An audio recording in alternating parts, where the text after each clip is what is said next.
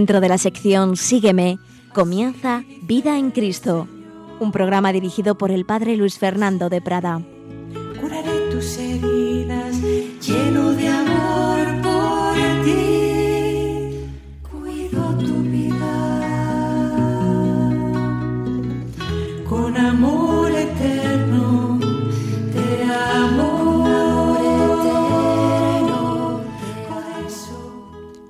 Cordialísimo saludo, querida familia de Radio María. El Señor nos ama, el Señor nos ama con amor eterno y queremos corresponder a su amor. La vida espiritual es creer en ese amor de Dios y corresponder en todas las dimensiones de nuestra vida.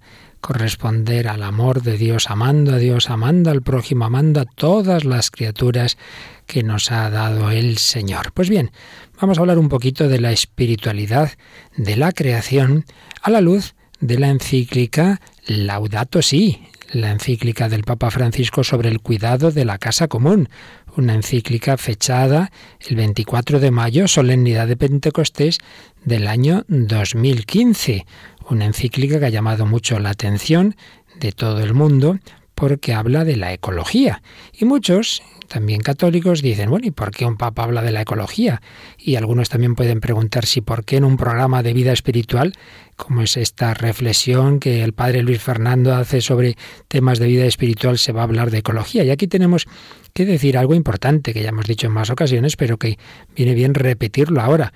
La espiritualidad cristiana, la espiritualidad católica, la fe católica, no es simplemente una especie de espiritualidad interior, intimista, cómo me siento yo, cómo es mi relación íntima con Dios, sino que es toda una visión del mundo, toda una visión de la realidad y una vida espiritual que debe ser toda mi vida humana vivida en el Espíritu Santo. Espiritualidad, vida espiritual no es simplemente hacer oración, no es simplemente cómo rezo, no es simplemente cómo vivo los sacramentos, sino que es, repito, toda la vida humana a la luz del Espíritu Santo, a la luz de la fe y ojalá movida por el Espíritu Santo. Esa es la vida espiritual, la vida del espíritu que nos lleva a hacer muchas cosas. Pues bien, teniendo esto en cuenta, podemos entender que la doctrina de la Iglesia no solo nos habla de cómo es Dios, no solo nos habla de la oración, sino que nos habla de toda la realidad, ver las cosas con los ojos de Dios. Por ello, en, en la doctrina de la Iglesia existe también una doctrina social, una doctrina social de la Iglesia que ha existido siempre, pero que especialmente se ha desarrollado en, los documentos de los papas desde finales del siglo XIX, Pío IX, León XIII muy en particular, se suele mencionar su famosa encíclica Rerum Novarum, las cosas nuevas, y desde entonces muchos, muchos documentos de todos los papas, eh, Pío XI, Pío XII, Juan XXIII, Pablo VI, muchísimos de Juan Pablo II. Recordaréis que se hablaba de él pues como un papa muy social, muy preocupado por la cuestión social, no, no en vano fue trabajador en su juventud cuando su Polonia estaba oprimida bajo el nazismo. Tenemos documentos sociales también de Benedicto XVI y por ello no tiene que extrañarnos para nada otro documento social del Papa Francisco, eso sí, de un tema menos tratado anteriormente, pero que también estaba, también estaba presente en, en esos documentos de los últimos papas, desde luego en Juan Pablo II y en Benedicto XVI. Por tanto, lo primero, que no nos extrañe ni que haya un documento pontificio sobre cuestiones ecológicas, ni nos extrañe que la vida espiritual tenga que ver con esto. Eso sí, aquí no vamos a, a exponer todo lo que es la encíclica como tal. Ya tenemos en Radio María un programa de ecología, custodios de la creación, se han hecho presentaciones de la encíclica, tenemos programas de doctrina social, no sería el sitio para una visión de toda la encíclica, pero sí lo es para los aspectos que tienen que ver con nuestra espiritualidad, con nuestra vivencia, pues también del cristiano de a pie, que no tiene que tomar decisiones sobre el medio ambiente, pero que le afectan, como veréis, aspectos, aspectos que trata el Papa en esta encíclica, que sí que tienen que ver con nuestra vida espiritual. Y por ello, claro, sobre todo nos vamos a fijar en aquellos capítulos y aquellos puntos de la encíclica que tienen que ver con la vida espiritual del cristiano, que tienen que ver con la visión de fe de la creación, que tienen que ver con ese día a día de nuestra vida espiritual. Y pues después de señalar los puntos principales que podemos aprender desde una perspectiva espiritual de esta encíclica, pues seguiremos hablando un poco de esa espiritualidad de la creación en general, cómo debe estar integrada en la vida espiritual del cristiano, pues una relación con la creación. No simplemente yo me relaciono con Jesús, mi redentor, no simplemente pienso en los sacramentos, sino que pienso también en la creación y tengo que tener esa mirada, esa mirada de fe hacia, hacia el sol, hacia las estrellas, hacia, hacia todo lo que el Señor ha puesto a nuestro alrededor. Todo es donde Dios, todo entra, todo debe entrar en nuestra visión cristiana. Por tanto, no nos extrañe, también la vida espiritual tiene que ver con la naturaleza, tiene que ver con la creación, tiene que ver con la ecología. Ya sabéis que las encíclicas de los papas tienen por título sus primeras palabras. Y aquí son esas palabras en, en la lengua de San Francisco, laudato si mi signore, laudato si mi signore, laudato si, alabado seas mi Señor cantaba San Francisco de Asís, dice el Papa Francisco, que tiene, ha tomado su nombre pontificio de este gran santo medieval. Así cantaba San Francisco de Asís, y en ese hermoso cántico nos recordaba que nuestra casa común es también como una hermana, con la cual compartimos la existencia, y como una madre bella que nos acoge entre sus brazos. En efecto, decía San Francisco en su cántico de las criaturas, Alabado seas, mi Señor, por la hermana, nuestra Madre Tierra, la cual nos sustenta y gobierna y produce diversos frutos con coloridas flores y hierba. Vamos pues en ese espíritu de San Francisco a cantar al Señor, a cantar al Señor que nos ha dado esa casa, que nos ha dado ese gran jardín donde ha puesto al hombre. Una hermana Madre Tierra que nos ha dado el Señor y que debemos cuidar Claro, es que la espiritualidad cristiana no simplemente es yo cómo me relaciono con Dios. Amarás a Dios con todo el corazón y al prójimo como a ti mismo. Debe entrar en ella pues esa caridad hacia el prójimo y hacia el prójimo y hacia todo lo que Dios nos ha dado a unos y a otros. Entonces, si yo trato mal las cosas del prójimo, ¿eso tiene que ver con la vida cristiana? Pues claro, tiene que ver con la vida espiritual, claro. Si yo rezo mucho y luego voy y le quemo su jardín, pues hombre, no parece que eso sea muy espiritual, ¿verdad? Por ello todo, todo tiene que ver y tiene que ver nuestro trato de la casa común, porque si yo voy y prendo fuego a un bosque, que es de todos, estoy cometiendo un pecado, no faltaría más. Y si la humanidad pues maltrata los espacios comunes y, y esa naturaleza que Dios nos ha dado, pues entonces estamos haciendo algo malo, algo que tiene que ver con la moral, algo que tiene que ver con la espiritualidad. Por eso dice el Papa que en esa caridad debe entrar la naturaleza, Señalan el número dos, entre los pobres más abandonados y maltratados está nuestra oprimida y devastada tierra, que como dice San Pablo en Romanos 8:22, gime y sufre dolores de parto. Olvidamos que nosotros mismos somos tierra. Nuestro propio cuerpo está constituido por los elementos del planeta. Su aire es el que nos da el aliento, su agua nos vivifica y restaura. Es muy bonito, en efecto, pensar que nosotros no solo somos puro espíritu, somos cuerpo y alma, y que el cuerpo humano está formado por elementos que están en el universo. Todo el universo está como sintetizado en el cuerpo humano, somos un microcosmos. Y el Papa señala en la introducción a esta encíclica, esta encíclica tiene una introducción y luego pues tiene cinco capítulos. El primero lo que le está pasando a nuestra casa. El segundo el Evangelio de la creación, que nos vamos a detener. Tercero, raíz humana de la crisis ecológica. Cuarto, una ecología integral. Quinto, algunas líneas de orientación y acción. Y he dicho que eran cinco, pero son seis, porque tenemos el sexto que también nos fijaremos en su momento, educación y espiritualidad ecológica. Para terminar, con una mirada a la Virgen, una mirada al más allá y una oración. Pues bien, en la introducción tiene este titulillo, este apartado que dice, nada de este mundo nos resulta indiferente. Al cristiano nada le resulta indiferente. Lo repito una vez más, sería un, falso enfoque espiritual pues sí, sí, a mí me preocupa el Señor y me preocupan los sacramentos, que están muy bien, no faltaría más, y luego no me preocupan los demás, no me preocupan las cosas que Dios nos ha dado, nada de este mundo nos resulta indiferente. Nos va a recordar pues, cosas que han dicho papas anteriores, como Juan XXIII, como Pablo VI, como San Juan Pablo II, que fijaos, llamó a una conversión ecológica global Esto de conversión ecológica no es un invento del Papa Francisco, lo dijo Juan Pablo II, fijaos, ya por el año 2000, 2001, conversión ecológica global, 17 de enero de 2001, en una catequesis que cita aquí el Papa Francisco. Eh, así pues, una conversión ecológica, es decir, que yo no solamente tengo que revisar mi vida en relación directa con Dios, en relación directa con los demás, sino también en relación con todas las cosas que Dios nos ha dado, con esa naturaleza, con esa ecología. Pero recuerda el Papa que también Juan Pablo II hizo notar que se pone poco empeño para salvaguardar las condiciones morales de una auténtica ecología humana. Esto es muy verdadero, que a algunos les preocupa más que se destruya un bosque a que se destruya un niño en el seno materno, y les preocupan más las focas que los abortos humanos, evidentemente, y si hablamos de la naturaleza, la naturaleza ante todo es la naturaleza humana, pero no solo. Y luego pues nos va a recordar mm, a Benedicto XVI enseñanzas suyas, por ejemplo, cuando decía que el libro de la naturaleza es uno e indivisible, uno e indivisible. Y sigue diciendo el Papa Francisco, incluye el ambiente, la vida, la sexualidad, la familia, las relaciones sociales. Y también recuerda Francisco que el Papa Benedicto nos propuso reconocer que el ambiente natural está lleno de heridas producidas por nuestro comportamiento irresponsable. También el ambiente social tiene sus heridas, pero todas ellas se deben en el fondo al mismo mal, es decir, a la idea de que no existen verdades indiscutibles que guíen nuestras vidas, por lo cual la libertad humana no tiene límites.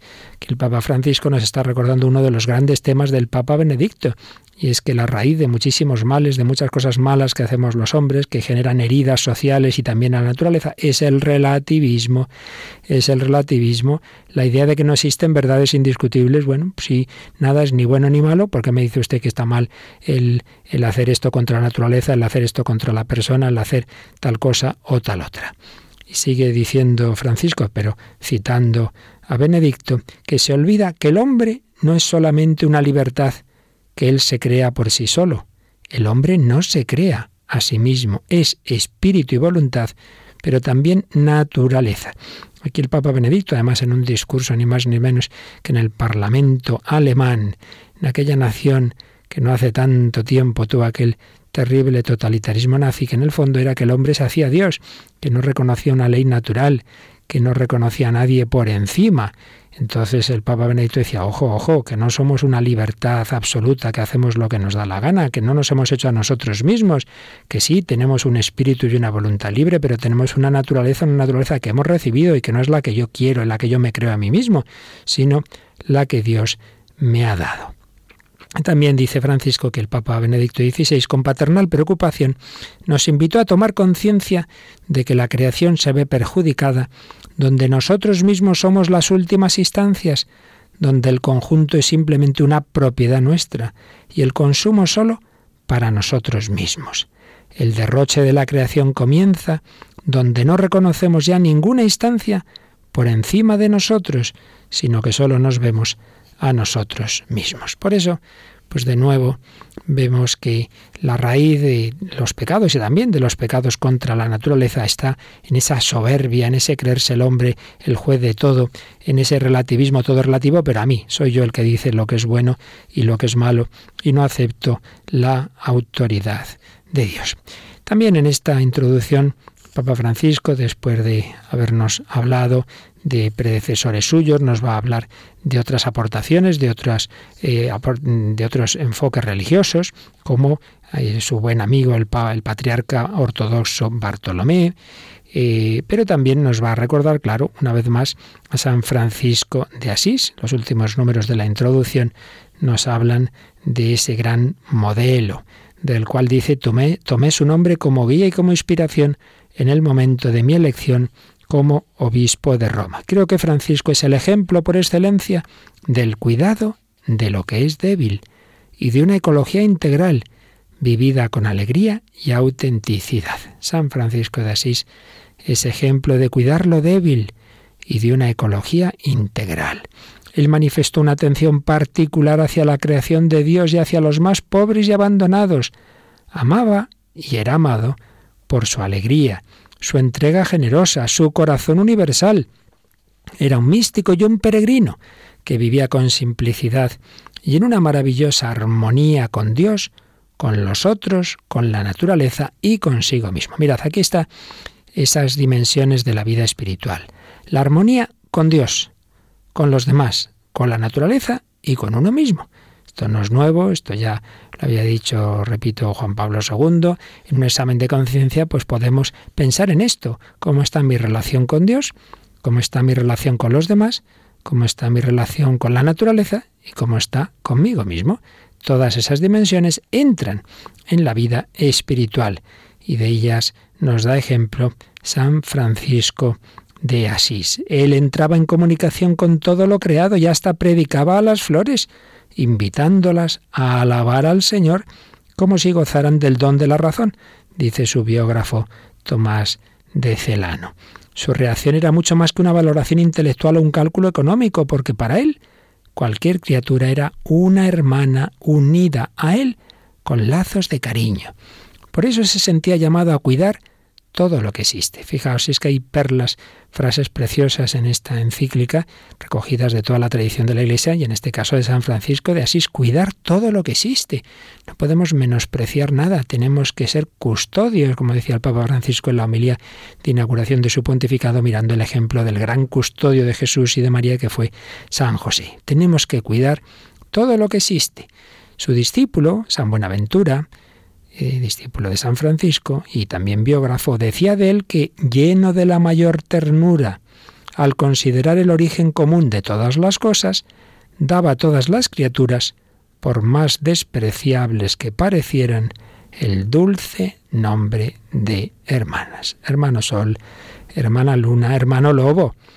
Si nos acercamos a la naturaleza y al ambiente sin la apertura al estupor y a la maravilla, esa apertura que tenía San Francisco. Si ya no hablamos el lenguaje de la fraternidad y de la belleza en nuestra relación con el mundo, nuestras actitudes serán las del dominador, del consumidor o del mero explotador de recursos, incapaz de poner un límite a sus intereses inmediatos. En cambio, si nos sentimos íntimamente unidos a todo lo que existe, la sobriedad y el cuidado brotarán de modo espontáneo. La pobreza y la austeridad de San Francisco no eran un ascetismo meramente exterior, sino algo más radical, una renuncia a convertir la realidad en mero objeto de uso y de dominio. Pues otra aplicación para nuestra vida espiritual. Yo cuando veo las cosas, cuando voy a un bosque, por ejemplo, simplemente lo veo como algo para mí, para mi uso y mi dominio. O veo ahí una llamada del Señor, veo ahí unas criaturas que, el Señor ha hecho y que me pone ahí, pero no para que ya sea su dominador, sino para que tenga con ellas también una relación de fraternidad. Por otra parte, San Francisco de Asís, fiel a la Escritura, nos propone reconocer la naturaleza como un espléndido libro, en el cual Dios nos habla y nos refleja algo de su hermosura y de su bondad. Esto lo han visto todos los santos. Esto es un pequeño reflejo del Señor. San Francisco de Asís, pero también San Ignacio de Loyola se ponía de repente a hablar con las flores y le decía, calla, calla, anda, calla, que ya sé lo que me quieres decir, que Dios me ama a través de esta belleza que tú tienes, que Dios es mucho más bello que tú, pero que te ha dado un poquito de su belleza. Todos los santos han visto en la naturaleza un espléndido libro en el cual Dios nos habla y refleja algo de su hermosura y de su bondad, algo, claro, algo pequeñito. Y entonces cita el Papa el libro de la sabiduría del Antiguo Testamento, Sabiduría 13.5. A través de la grandeza y de la belleza de las criaturas se conoce por analogía al autor. Y recuerda que San Francisco de Asís pedía que en los conventos se dejara siempre una parte del huerto sin cultivar, para que crecieran las hierbas silvestres, de manera que quienes las admiraran pudieran elevar su pensamiento a Dios, autor de tanta belleza. Bueno, esto no lo cultivamos nosotros, que lo cultive directamente el Señor. Es una manera de elevar el pensamiento al Creador. Termina el número 12 de la introducción con una frase muy bonita. El mundo es algo más que un problema a resolver. Es un misterio gozoso que contemplamos con jubilosa alabanza. Muchas veces la mentalidad cientificista y técnica del hombre contemporáneo solo ve problemas que resolver, algo que dominar, algo que construir. No, no, no, mucho antes. Es un misterio gozoso que contemplamos con jubilosa alabanza. Llega al científico una flor, a ver esta flor, esto como lo clasifico en la botánica, esto de que está hecho, bueno, eso está muy bien, pero si te han regalado una flor, primero piensa, ¿quién me habrá regalado esta flor? ¿Qué quiere esto decir? ¿Es un gesto de amor? ¿Es un gesto de amistad? Aquí hay una persona detrás. Bueno, pues en toda flor, en todo elemento, en toda criatura de la naturaleza, hay un mensaje de Dios, hay un te quiero del Señor, un misterio gozoso. Bueno, pues vamos a detenernos aquí tras haber recogido algunas de las ideas de la introducción a esta encíclica Laudato Si del Papa Francisco, en el que nos ha hablado tanto de San Francisco, pues vamos a, eh, con ese cántico de las criaturas suyas, vamos a bendecir al Señor, vamos a glorificarle, vamos a pedir ese espíritu que el Papa nos propone, ese espíritu franciscano, pero no es simplemente para porque uno sea franciscano, sino que San Francisco nos lo enseña a todos los cristianos, un espíritu de fraternidad universal, de reconocer en todas las criaturas al Creador. Omnipotente, altísimo, bondadoso Señor, tuya es la alabanza la gloria y el honor. Tan solo tú eres digno de toda bendición y nunca es digno el hombre de hacer de ti mención. Loado seas mi Señor por toda criatura por el hermano sol. Loado seas mi Señor, por la hermana tierra, las flores de color. Y por la hermana luna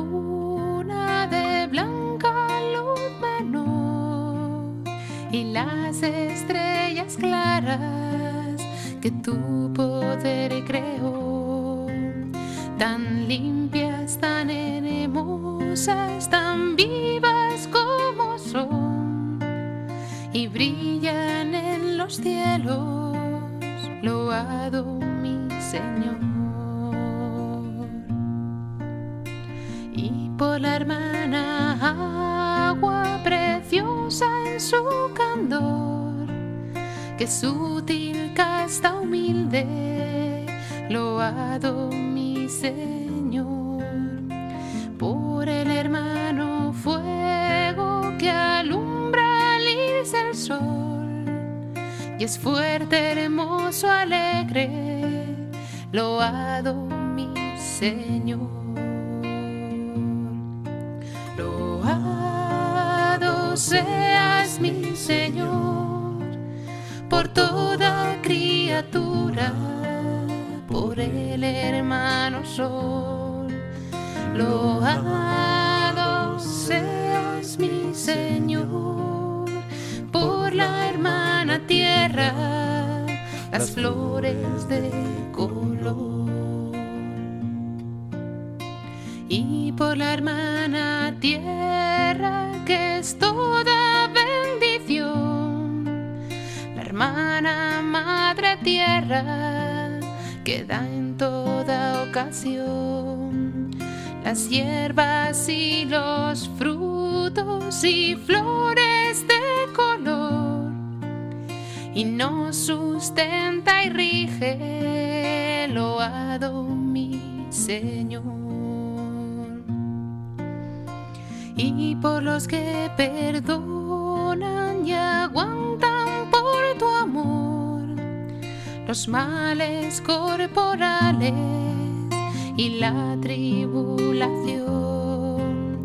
Felices los que sufren en paz con el dolor, porque les llega el tiempo de la consolación. Loado sea Señor, por toda criatura, por el hermano sol.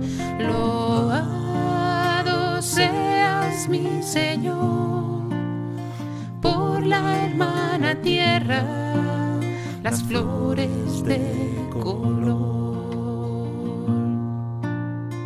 y por la hermana muerte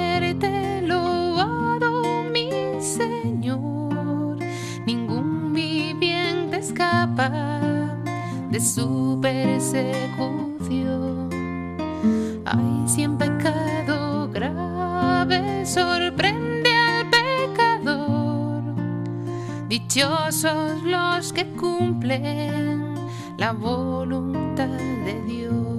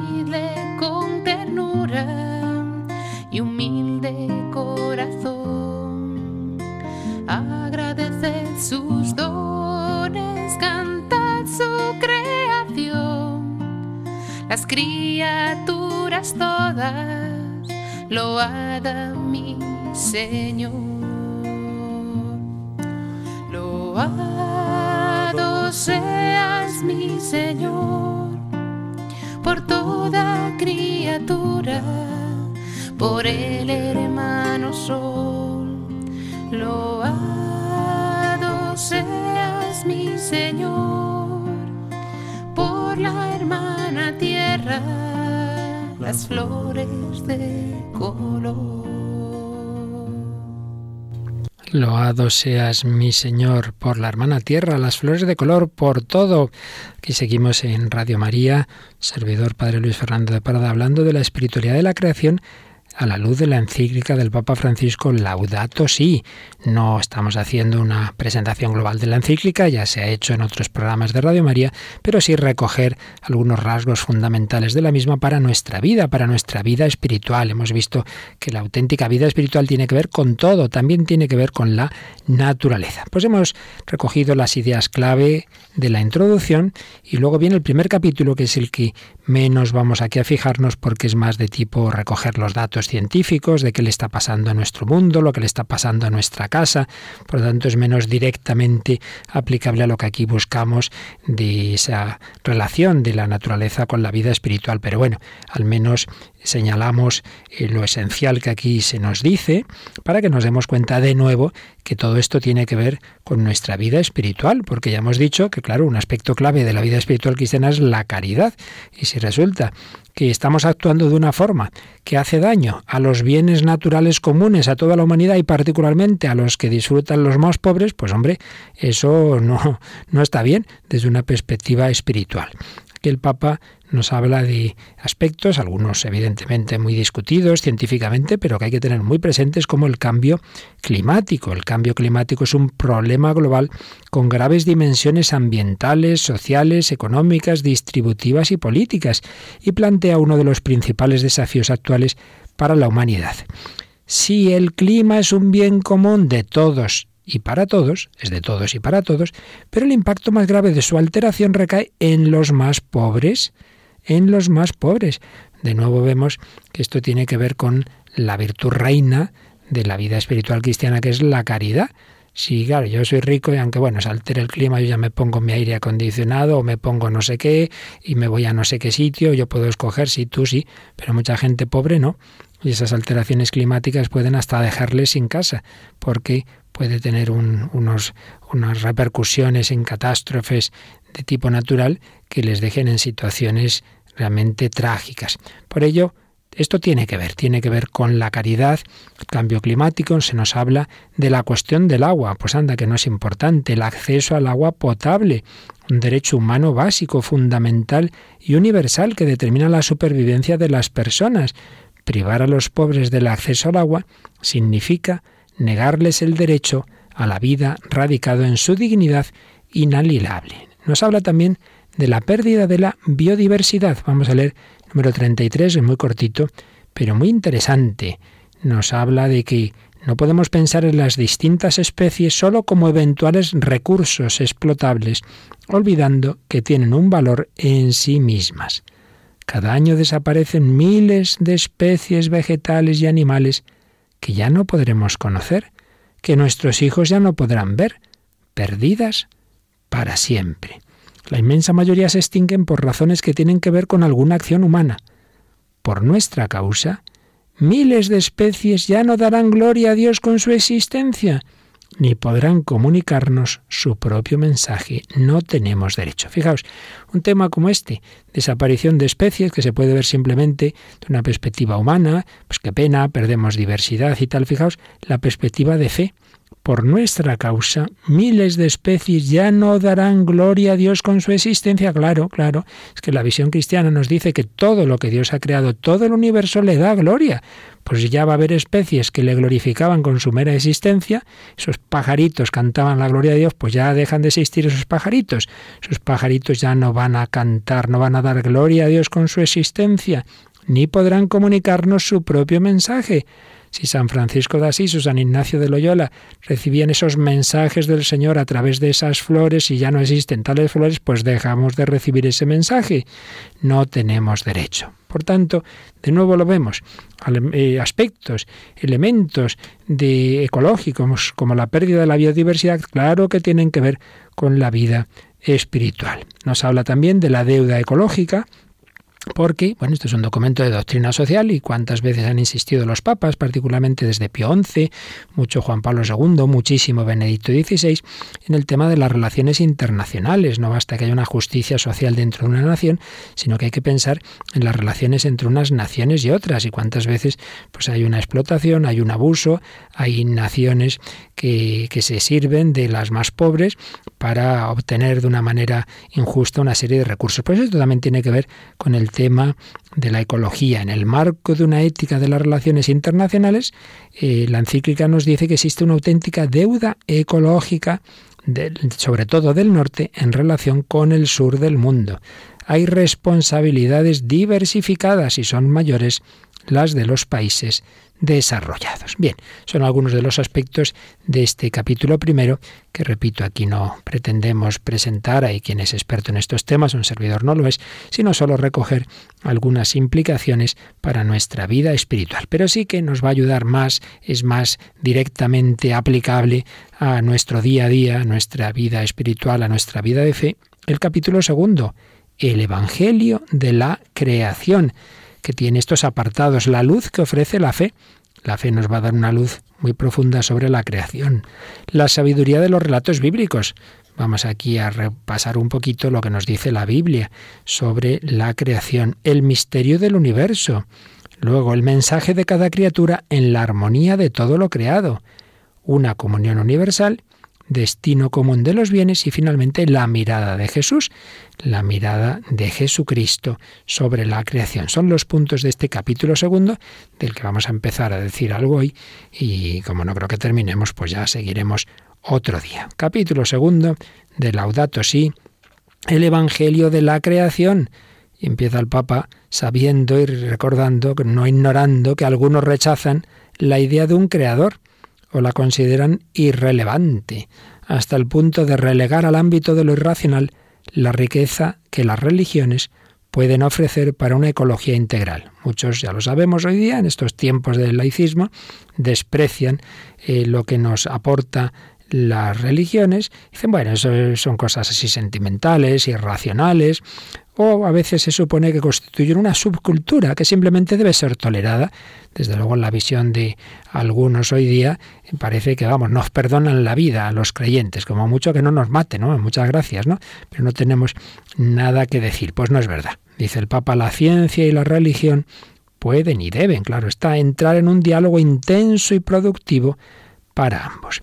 Pues bien, después de recordar esto, empieza el primer apartado de este capítulo segundo, la luz que ofrece la fe, la luz que ofrece la fe. Y sin duda, pues es una luz grande que nos va a ayudar a, a, ver mucho más en profundidad la realidad y concretamente la naturaleza Dice el Papa, es necesario acudir a las diversas riquezas culturales de los pueblos, al arte y a la poesía, a la vida interior y a la espiritualidad. No basta simplemente la pura ciencia. Si de verdad queremos construir una ecología que nos permita sanar todo lo que hemos destruido, entonces ninguna rama de las ciencias y ninguna forma de sabiduría, tampoco la religiosa, puede ser dejada de lado. Además, la Iglesia Católica está abierta al diálogo con el pensamiento filosófico. Desde siempre, la fe católica ha, dialogado desde los primerísimos siglos con, la filosofía. Y esto le permite producir diversas síntesis entre la fe y la razón, uno de los grandes temas de su predecesor, el Papa Benedicto. En lo que respecta a las cuestiones sociales, esto se puede constatar en el desarrollo de la doctrina social de la Iglesia, que está llamada a enriquecerse cada vez más a partir de los nuevos desafíos. Y entonces nos dice el Papa cómo las convicciones de fe ofrecen grandes motivaciones para el cuidado de la naturaleza y de los hermanos y hermanas más frágiles. También habrá otras personas que sin fe pues les preocupe la naturaleza y los hermanos frágiles, pero desde luego la fe da unas motivaciones muy fuertes. Si el solo hecho de ser humanos mueve a las personas a cuidar el ambiente, los cristianos en particular descubren que su cometido dentro de la creación, así como sus deberes con la naturaleza y el Creador, forman parte de la fe. De nuevo, pues lo primero por lo que empezábamos estas reflexiones de hoy. Los cristianos sabemos que nuestros deberes con la naturaleza y el Creador forman parte de la fe, no son una cosa ahí al margen de mi vida de fe, que no, que la fe tiene que ver con todo, que es ver toda la realidad con los ojos de Dios, que la vida espiritual es la vida humana movida por el Espíritu Santo. Segundo apartado, la sabiduría de los relatos bíblicos. La sabiduría de los relatos bíblicos, que son muchos y empieza naturalmente por el Génesis. Vio Dios todo lo que había hecho y era muy bueno. La Biblia enseña que cada ser humano es creado por amor, hecho a imagen y semejanza de Dios. Esta afirmación nos muestra la inmensa dignidad de cada persona humana, que no es solamente algo, sino alguien.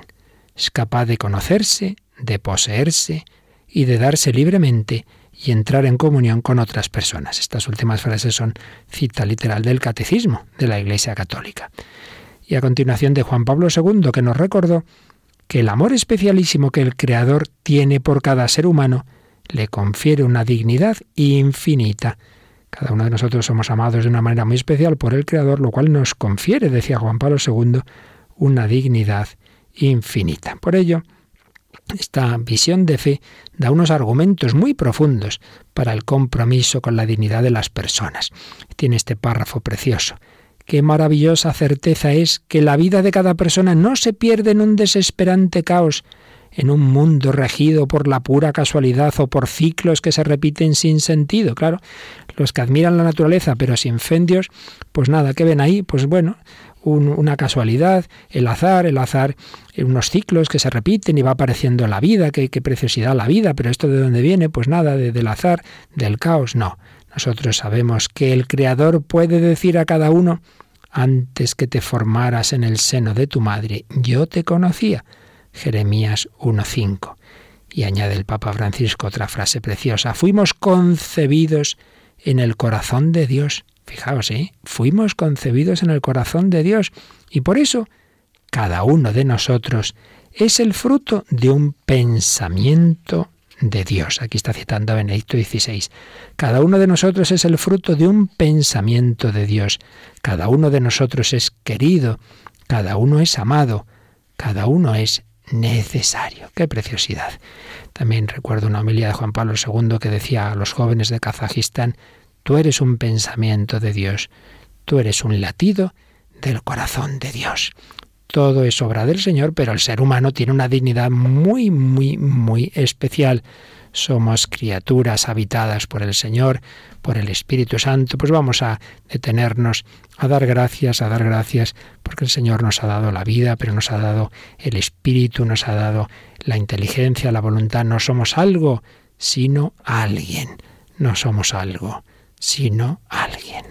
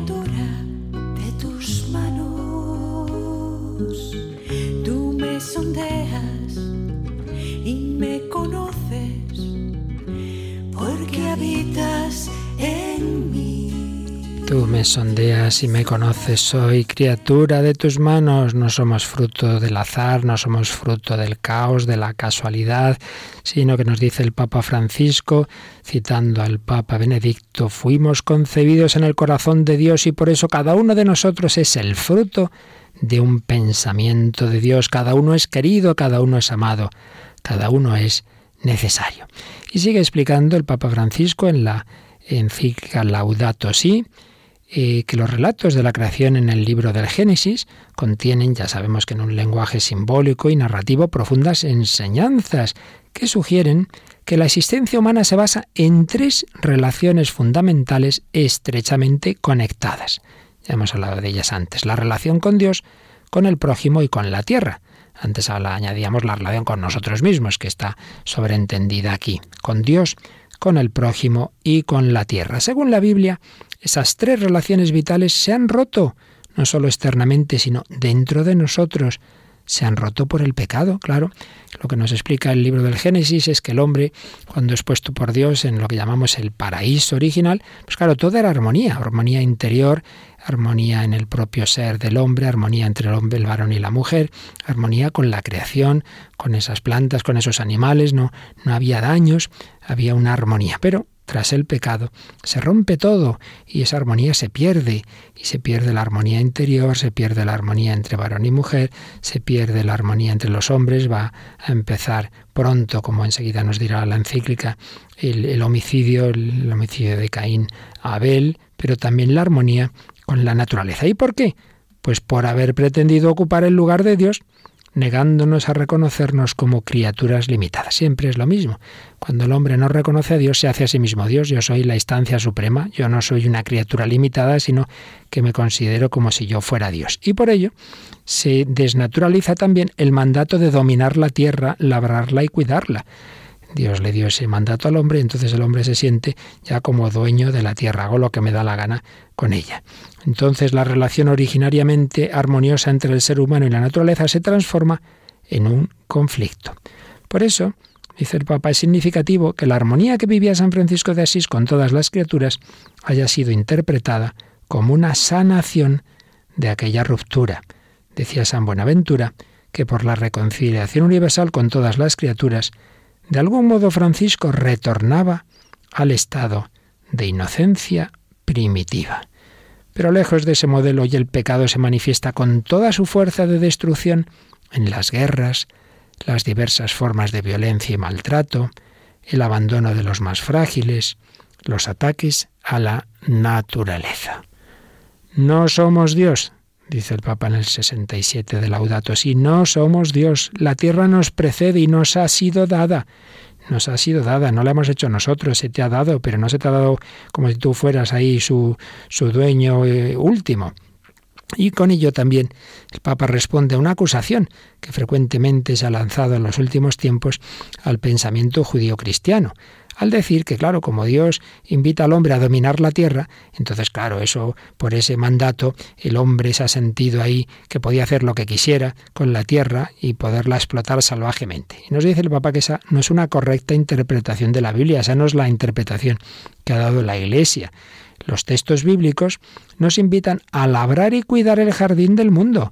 Labrar significa cultivar, arar, trabajar, pero cuidar significa proteger, custodiar, preservar, guardar, vigilar.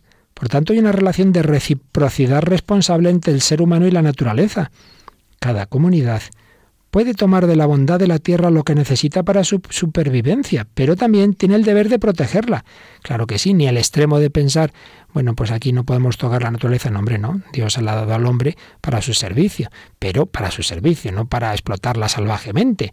Por tanto, tampoco destruirla, sino que hay que protegerla y hay que garantizar la continuidad de su fertilidad para las generaciones futuras, si no, volvemos a caer en el egoísmo. Volvemos a ver por qué hay un pecado. Si nosotros explotamos la naturaleza como si fuéramos la última generación, entonces los que vengan después, ¿qué? No van a tener ellos toda esta fertilidad, todos estos alimentos, toda esta riqueza también de diversidad, porque en definitiva, la tierra es del Señor. Salmo 24.1. A Él pertenece la tierra y cuanto hay en ella. Deuteronomio 10.14. Por eso Dios niega toda pretensión de propiedad absoluta. No, no, Dios se la ha dado al hombre, pero no como si fuera su propietario absoluto. Por eso dice el Levítico la tierra no puede venderse a perpetuidad porque la tierra es mía, dice el Señor, y vosotros sois forasteros y huéspedes en mi tierra. Que nadie se crea que Él es, vamos, el dueño supremo y para siempre de la tierra. Es del Señor. Y por ello, sigue diciendo el Santo Padre, esta responsabilidad ante una tierra que es de Dios implica que el ser humano, dotado de inteligencia, respete las leyes de la naturaleza y los delicados equilibrios entre los seres de este mundo, porque Él lo ordenó y fueron creados.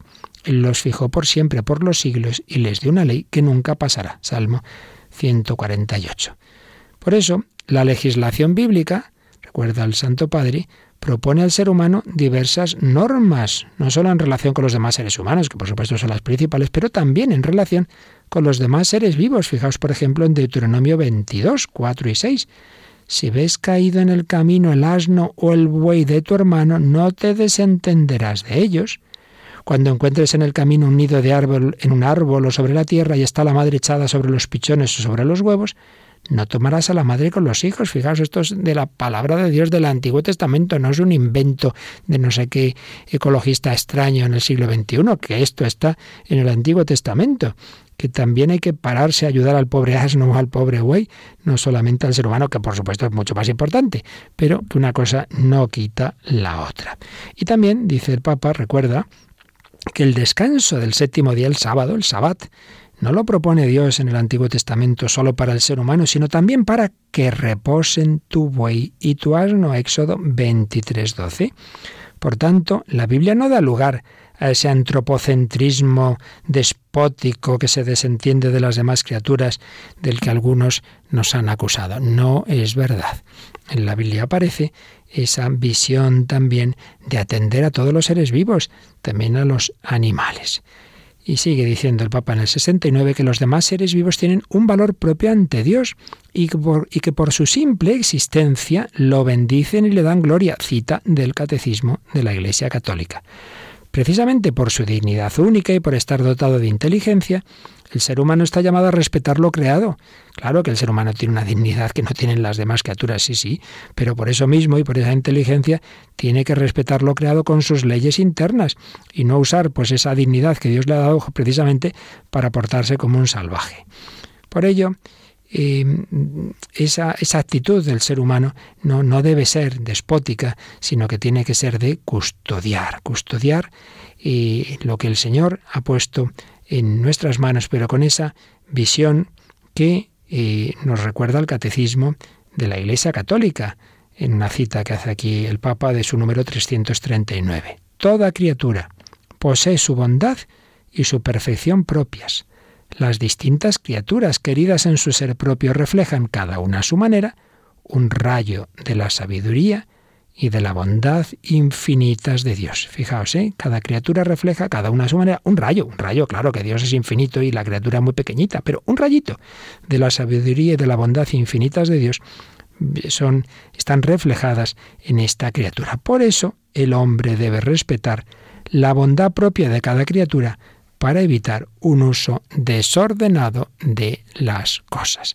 Tú mira en este pajarito, pues una palabrita que también el Señor te dice y cómo refleja algo de Dios, refleja algo de su amor, de su belleza, refleja algo de toda esa esas perfecciones divinas, porque todo lo creado está hecho de alguna manera a imagen de Dios, ya sabemos, la imagen y semejanza es en el hombre, pero todo, y al menos es una huella, quizá más preciso que, imagen, que lo podemos reservar para el hombre, pero todo es una huella de Dios, mayor o menor medida. Pues vamos a terminar agradeciendo al Señor pues todo lo que nos ha dado y, alabándole, alabar al Señor, lodate el Señor de Cheli, vamos a Cheli, vamos a alabar al Señor, vamos a alabar al Señor de cielos y tierra.